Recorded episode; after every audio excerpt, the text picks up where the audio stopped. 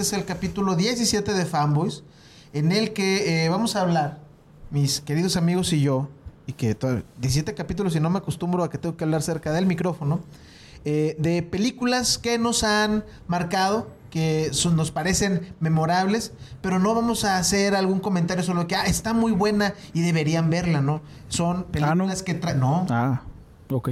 bueno, tal no, vez- no, está bien, está bien. no, vamos a contar también algunas anécdotas que tienen que ver Creo. eh, con por qué, por qué esos nos parecen memorables. Re- nomás un recordatorio, esta no es una lista de las mejores películas ni de un año, ni de un género. Eh, es más que tienen que ver con cuestiones personales, ¿no? Eh, Alex, ¿estamos transmitiendo? ¿Sí? ¿Seguimos? ¿Estamos al aire? ¿En algún lugar estamos al aire? Espero que sí. Voy a, voy a confiar en, en ti. Este... Sigamos con el podcast. Y sí, sí, sí. Estás, Amigos, muy, estás muy nervioso, amigo. Tú tranquilo, deja- déjate fluir. No te- vamos, no vamos a ver, ¿qué, qué- quién quiere empezar con alguna... ¿Quién quiere empezar con alguna de las, de las películas? Yo traigo ahí como unas cinco más o menos que quisiera platicar, pero ya estoy hablando demasiado. Vamos a ver quién, quién se anima de ustedes dos. Nadie, nadie Tú se... primero. no, no, Willy, yo te veo, te veo nervioso. Sí, yo sí estoy nervioso. Es que es nuestra primera vez en vivo y no estamos acostumbrados a este formato, pero eh, yo sí tengo algunas películas que son memorables. Para mí, eh, hay una que, que es memorable por la anécdota que me ha contado mi, sobre todo mi papá y mi hermana, a, quien- a quienes, est- quienes sí están viendo esto, les mando saludos, que no lo creo, pero... ¿Hasta dónde nos estarían viendo? No lo sé, está muy lejos. Pero probablemente Los Ángeles, no lo sé, no lo sé. Eh, o no sé, bueno, no sé dónde esté. Bueno, el caso es que me han contado, ah, mi hermana y mi papá, que la primera película que pude ver en el cine fue Batman Regresa. Batman En- Regresa. Batman Regresa, me llevaron a un cine allá en Tampico, estábamos visitando unos familiares y cuando me llevaron a ver, esa era la primera película que iba a ver. Y pues yo de niño estaba muy contento ahí, muy emocionado porque iba a ver aparte a Batman. Como que ya sabía quién era Batman.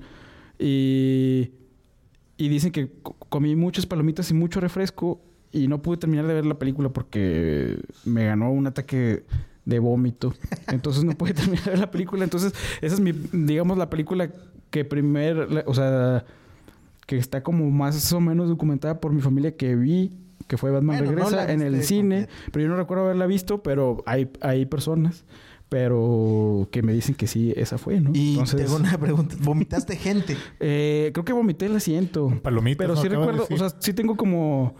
Ajá, bueno, Gente, palomitas. pues puede vomitar. Pero, pero sí recuerdo, o sea, recuerdo como mucho esa película, ¿no? Y, y aparte como que sí tiene una estética muy memorable, todo lo de el mismo traje de Batman, el Batimóvil, la ciudad gótica. No sé por qué recuerdo, o sea, pienso en Batman Regresa y le recuerdo mucho a Christopher Walken, que Sí, el malo. que- ajá. Sí, que, que no es así como el malo, digo, los antagonistas de Batman son Gatúbela y el pingüino, pero como que Christopher Walken sí tiene una cara como muy de malo y creo que también es este Pues es bastante que- memorable, ¿no? La cara que tiene siempre Christopher Walken. Sí, la misma cara que hace siempre.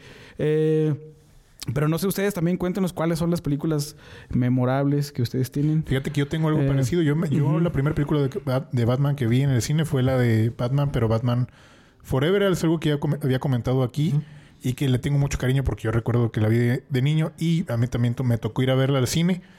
Eh, mis, mi familia no es, bueno, sí es muy desconsiderada respecto a lo que veía de niño. ya, ya lo vimos en un episodio anterior, pero pues en esa no me llevaron a los tres años a ver Batman. Batman regresa. Me llevaron a ver Batman Batman Forever. Eternamente. Batman Forever, que es sus- de tus películas favoritas, según Del, yo. del 95. Y pues si yo Del tengo- 97. No, es del 95. del 95. 95. En 97 salió Batman y Robin, que es la peor película de Batman que ha existido. Mm. Este, y pues yo, me, yo recuerdo muy bien Mm. la escena, eh, aquella escena donde Batman va en su batimóvil eh, verticalmente por un edificio manejándolo. Es, uh, y también recuerdo mucho la escena de, de dos caras eh, siendo, no sé, creo que tragado por piedras y en su mano cae una moneda y cae cara. Por, y no le cayó la cruz.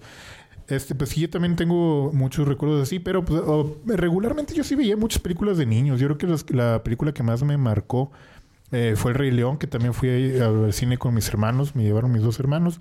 Y fui a un cine que ya no existe, que ahora todos los cines que en los que íbamos de niños ya se convirtieron en otra cosa. Ya ahora sé. todos son gimnasios.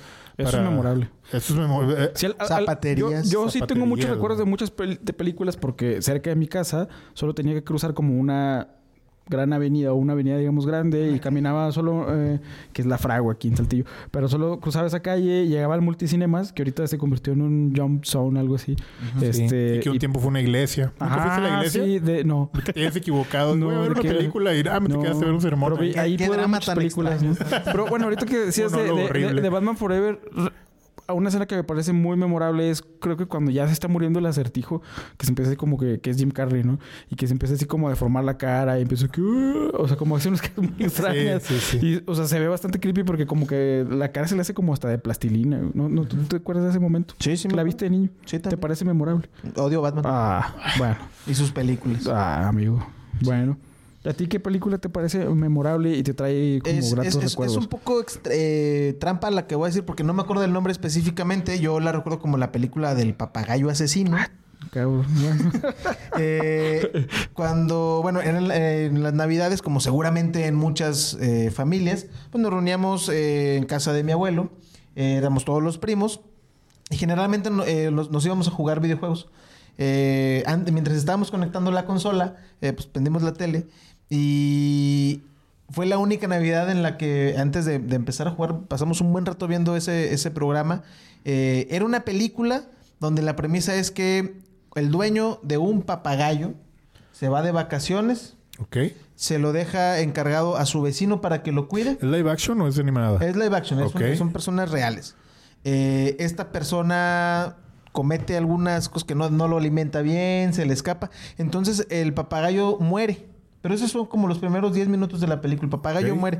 Y toda la trama se trata de cómo el fantasma y zombie, porque a veces solo es el fantasma y a veces solo es el zombie del papagayo, eh, contraataca contra el que lo, contra el que lo dejó morir.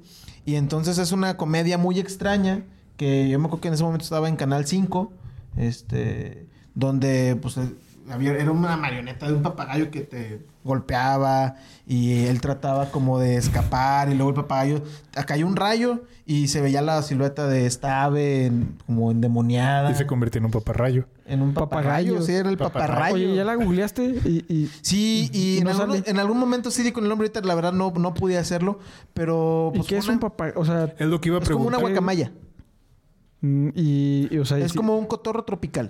Ya Es el lo líder de la religión El papagayo. gallos. ¿Alguien de ustedes ha visto el papagayo? Sí, tal vez ese es el gran el- Papagayo. sí. Deberíamos un especial de películas de, papagayo. Canal 5. Papagayo Claudio Del 16. papagayo. Papagayo Francisco. Sí. en fin, eh, y pues era, eh, o sea, fue una cosa bien extraña. Eh, a mis primos y a mí se nos quedó como una especie de tradición buscarla. Obviamente nunca la volvimos a encontrar porque pues Canal 5 tenía estas programaciones random a veces y nunca la volvimos a encontrar, pero a partir de ahí como por unos cinco años fue tradición que era vamos a quedarnos un rato viendo solo Canal 5 a ver si la pasan. A ver si la encontramos y pues no, fracasamos. Ya después te- ya dejamos de juntarnos por la edad y esto, pero... ¿Por qué no vieron el papagayo? Porque no vimos el, el- es la maldición del papagayo asesino. Si alguien la sabe, la conoce, la, la sí existe. No creo. Si alguien nos Puedo está escuchando ahorita, Puedo decir que, que, sepa la transmitieron, no sé cómo, no sé cuándo salió la película, pero la transmitieron entre 2000 y 2005 más o menos. Entonces, este, mí- Alguien más lo debe haber visto. Sí, estoy seguro, a menos que sea un efecto Mandela, tal vez. También pudiera ser. Y bueno, esa es una de las No que- sé si sea real esa película. Alguien ojalá que nos pueda ayudar ahí. Si conocen ustedes también la película del papagayo asesino, que nos pongan ahí un... o Bueno, que nos digan el nombre real, aunque sea. ¿No? o que pongan el emoji de un papagayo asesino. Ah, bueno, Sí. me, me- Sí. me parece una idea. Esa, esa es una de las que tenía y eh, monopolizaría otra vez. Cuando, cuando salió la película de Final Fantasy Advent Children, que ya hemos hablado de esta película en otros... Eh, No, no, jamás. Ah, no, esa no es, ¿verdad? esta no es. Esta es la del videojuego. Esta es la Esta chida. esta es la Ah, chida. esta es la que... o sea, Sí. ok, la que sí se entiende. Es- es la que No, sí se- tampoco, pues, pero está chida. güey. En- es- Eso fue una cosa curiosa. Eh, cuando salió, el, el- juego original salió en el 97. Y sí, Sí. tenía un final. Final Fantasy VII. Final Fantasy VII, sí tenía un final. Y en- se empezó a hablar eh, a principios de los 2000 que iban a hacer una película y la prometieron y se tardó cinco años más en llegar. Este, entonces era una cosa muy chida porque era- es una secuencia directa. O sea, no, no es una, no, es una secuencia, no es un spin-off raro ahí, no, es, es una historia canon. Este, y cuando salió, fui a comprar el disco pirata a las pulgas, que Sí. de las pulgas. Y me creo que reuní a toda mi familia. Le dije, a ver, es un suceso importante, tienen que verlo. La puse. Obviamente, mi familia no le entendió nada. Ajá. Estaba en japonés con subtítulos que no eran tan legibles. Y pues sí, todos me dicen, como, no de- yo dejé que nadie se parara, como que no, no, no, vean, vean, vean, vean. Y mi mamá así como, pero es que yo, ve, ve, ve, ve, tienes que observar la película, es muy buena. Y la neta yo no la entendía mucho tampoco. ¿Y tus papás la vieron? Mis papás la vieron, eh, los dejé ver que, que la vieran conmigo como Dejé de ver a mis papás desde ese momento. no, es- esta para mí es memorable porque en la primera semana fue la, es la única vez que los conté. Vi la película 30 veces, o sea, casi las veía todo el día seguidas.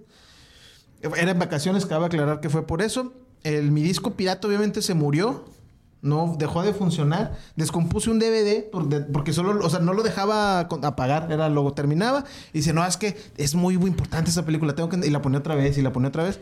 Eh, y pues así pasó. ¿No la has visto tú, Eli? No. Fíjate que yo No he pasado al juego. Yo tengo una- un recuerdo similar de esa película, aunque parezca raro, yo sí la vi. Y la vi gracias a un tío que también, o el día que llegué a su, y me, me- tenía un tío, es mi primo, que un saludo a mi tío Chacho, eh, este, llegué a su casa y ellos son las personas que menos saben, yo creo, de anime en el mundo. No sé por qué compraron esa película. Llegué a su casa y me dijeron, Ángel, tienes que ver esto aquí. ¿Ellos ya. lo habían visto? Ya la habían visto y, me, y la prendieron otra vez y me pusieron a verla. Y no manches, sí está muy impresionante la animación, es increíble, pero no entendía nada. Eran unos catorrazos ahí de todo momento, los- la primera secuencia. Está muy, muy impresionante. Y la vimos y luego, a como a los 15 minutos, paramos y la volvimos a ver. Y un buen rato ahí mis tíos que tenían el Power Station y que tenían... El Power bocinas- Station. Ajá, Ah, ya. eh, tenían bocinas grandes, ¿no? Entonces ahí era toda una experiencia en una pequeña sala, estar con toda mi familia reunidos, impresionados por esa película que no teníamos ni idea de qué era, Ajá. pero se veía muy, muy impresionante. Yo hice eso con todos mis amigos de en aquel momento. Era de que, a ver, los voy a invitar a la casa, vamos a ver la película, no vamos a hablar, la vamos a ver hasta que aguanten, yo la voy a seguir viendo, luego se van a sus casas, me dejan en paz, la seguiré viendo. Este, perdí amigos en ese proceso, pero los verdaderos se quedaron en mi mente. Nadie aguantó eso. Pero sí, ese para mí es importante por eso. Y, ¿Y, y es memorable por el juego o porque la película es realmente buena? O bueno, tú también podrías decir ahí... Es, es muy impresionante la calidad de animación. ¿Qué año salió, amigo? 2000. 2005. Mm. Incluso para ahora eh, ti- tiene como un estándar bastante bueno. Que sí Este, parecía como esos cinematics de videojuego, pero muy bien hecho. Entonces sí, los efectos, los- ya no recuerdo bien, pero yo recuerdo que sí la llegué a ver. Y hay una secuela de esa película, ¿verdad? No. No. Ah, ok.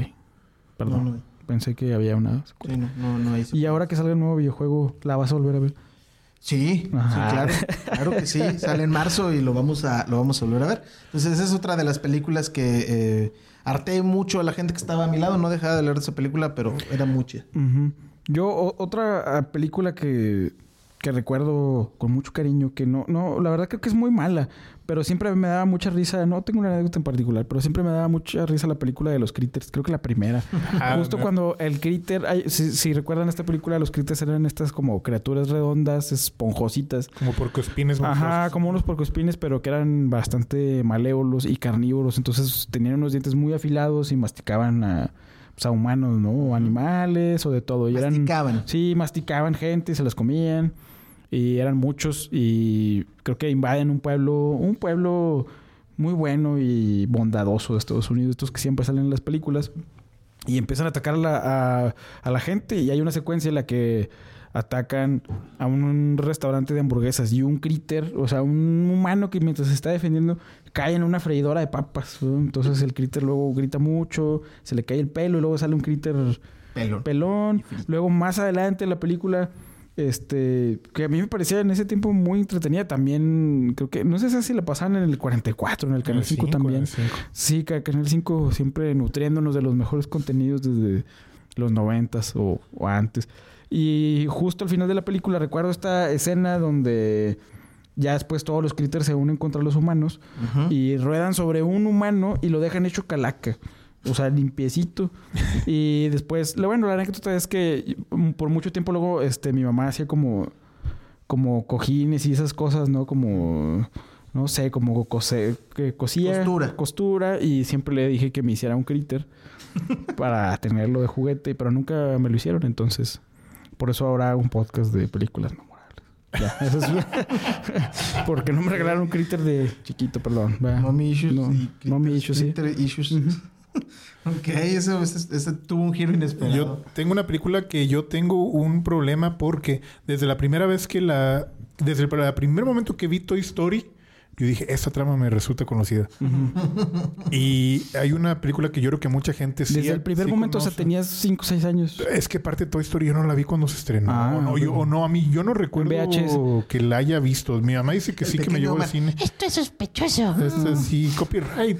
Este, hay una película que me gustaba mucho que se llama La tostadorcita valiente, o al menos así recuerdo que la, la doblaron aquí en México. Y es una tostadora azul. Y es una tostadora que eh, cobra vida, está con otros electrodomésticos y los electrodomésticos Ah, son abandonados. Entonces tienen que regresar con su dueño. Y es, Tiene una capa. eh, ah, es, eh, tiene una, una capa, la tostadorcita es una lámpara, es un radio, es una aspiradora y una mantita eléctrica.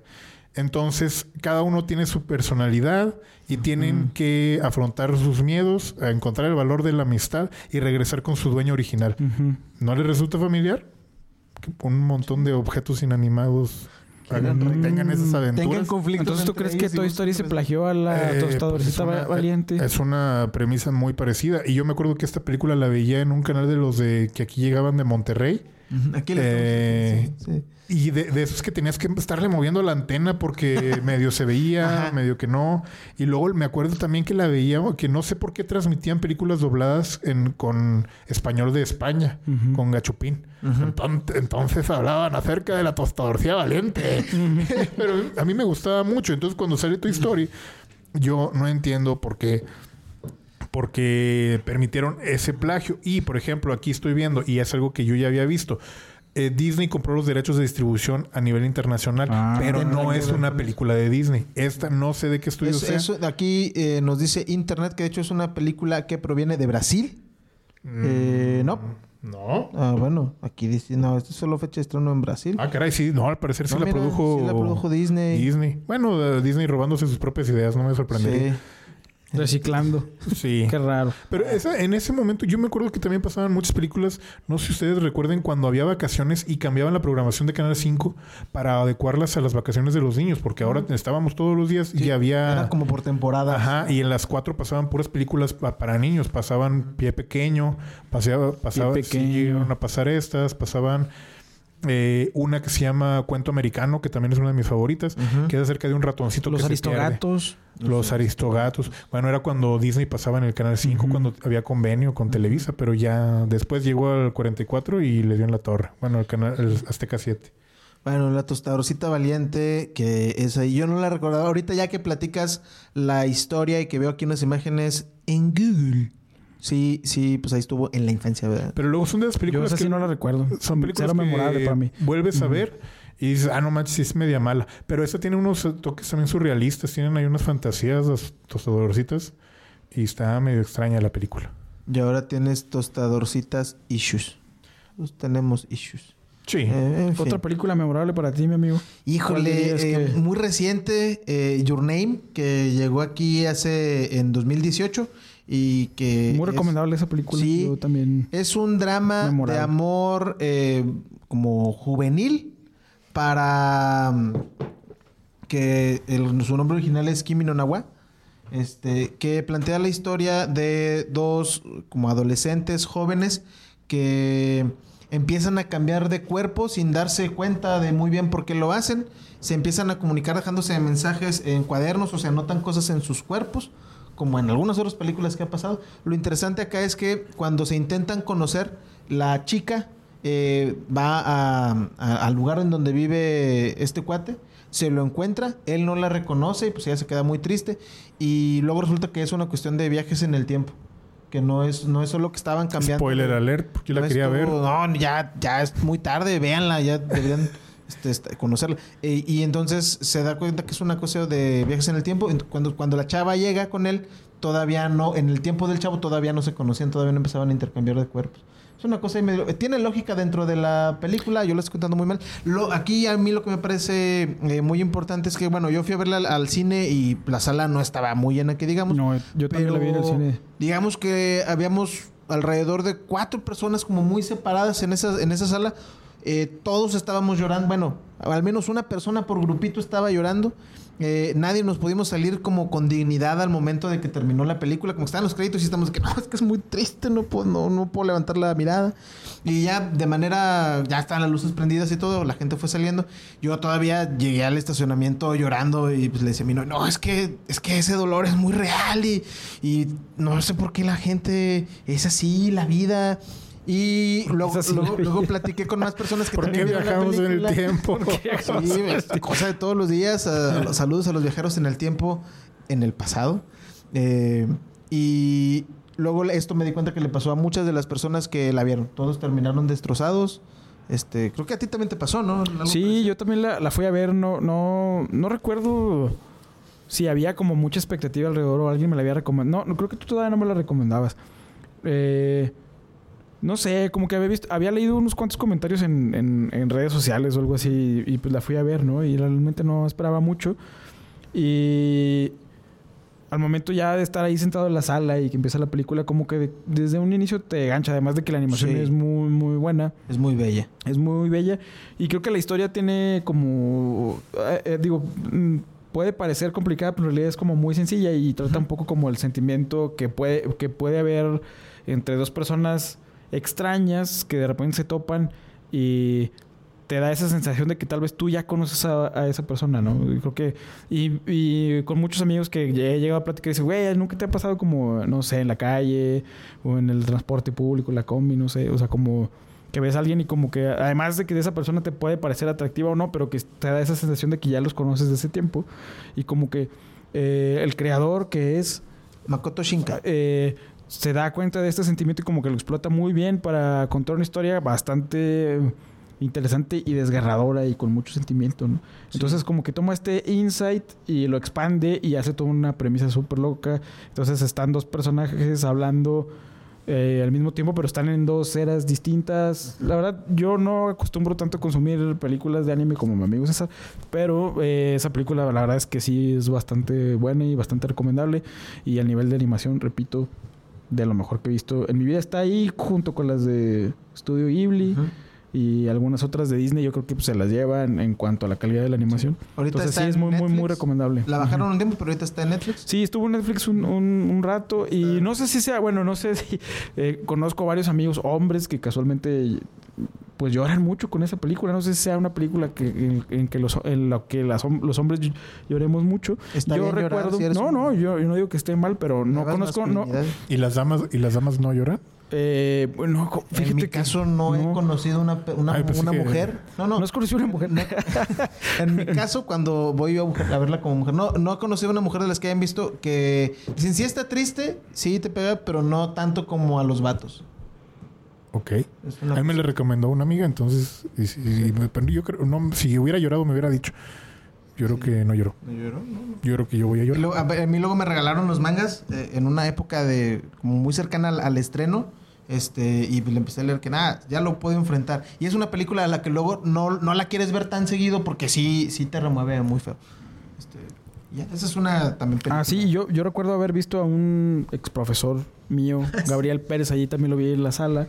Y recuerdo que así lo vi, hice contacto visual con el profe y fue como, pues yo estaba devastado en llanto y fue como que me vio y él, ah, hola Lee, ¿cómo estás? Y yo de que no, profe, no me veas. Él, él no lloró. Sí, no, él no lloró, él venía con su hija que también como que venía medio... No, yo, no llorando, pero... Ajá. Y luego ya me los topé en el baño y así como, ¿y qué, qué onda? ¿Qué te pareció la película? Y yo estaba devastado, así con los ojos hinchados. con el ¿no? maquillaje todo Ajá, corrido. con el maquillaje corrido, pues ni modo. Así que no, profe, muy buena. Ah, este, no lloré nada. Ah, sí. Ok. ¿Alguna otra? Eh, nos quedan ahí como unos cinco minutillos ya nada más para ir Pues pero yo no sé si tengan alguna hilando más. un poco con el tema de la vez pasada que si no lo han visto se los recomiendo es una lista de reproducción que es un video que hablamos acerca de películas que vimos de niños y que no debimos haber visto porque no eran de niños y es, memorable porque la vi de niño y no era para niños Y no debiste haberla. no la debí haber visto pero pues se me quedó ahí que era la película del Hombre sin Sombra, que es una reinterpretación de eh, del Hombre Invisible, del clásico de H.G. Wells. Esta la reinterpreta en el, cerca del 2000. Sale Kevin Bacon como un hombre invisible, pero que se vuelve loco por ese suero que le inyectan. La cosa es de que pues era un loco, un doctor pervertido y se aprovechaba de la situación de ser invisible para acosar a algunas de sus colegas y pues había desnudos. La cosa es de que me la ponían en la secundaria. Y era la única película en VHS que teníamos en el taller de máquinas y herramientas. Entonces, cuando hacía mucho frío, como era un taller muy grande, ¿Hacia dónde va esto? y hacía mucho, mucho frío ahí en el taller.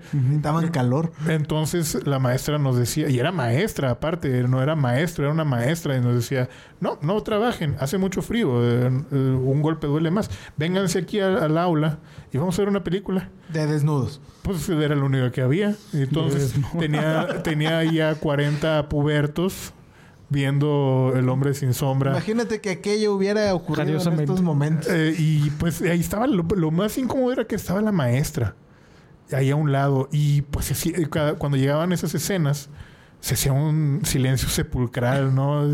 Y la maestra siempre de- decía algún comentario ahí como para darnos más, para sentirnos más incómodos. Porque pues de 12 años, imagínate. Pero como que comentarios hacía Así, eso. de que, así me los imagino, muchachos. No, no, no, no, no, no. No, obviamente broma, no. es broma, es broma. Este, no, pues de que, ay, fíjale, fíjale, ay, ay, háganle como que no se voltean. ya, ya los vi cómo están. Ah, no.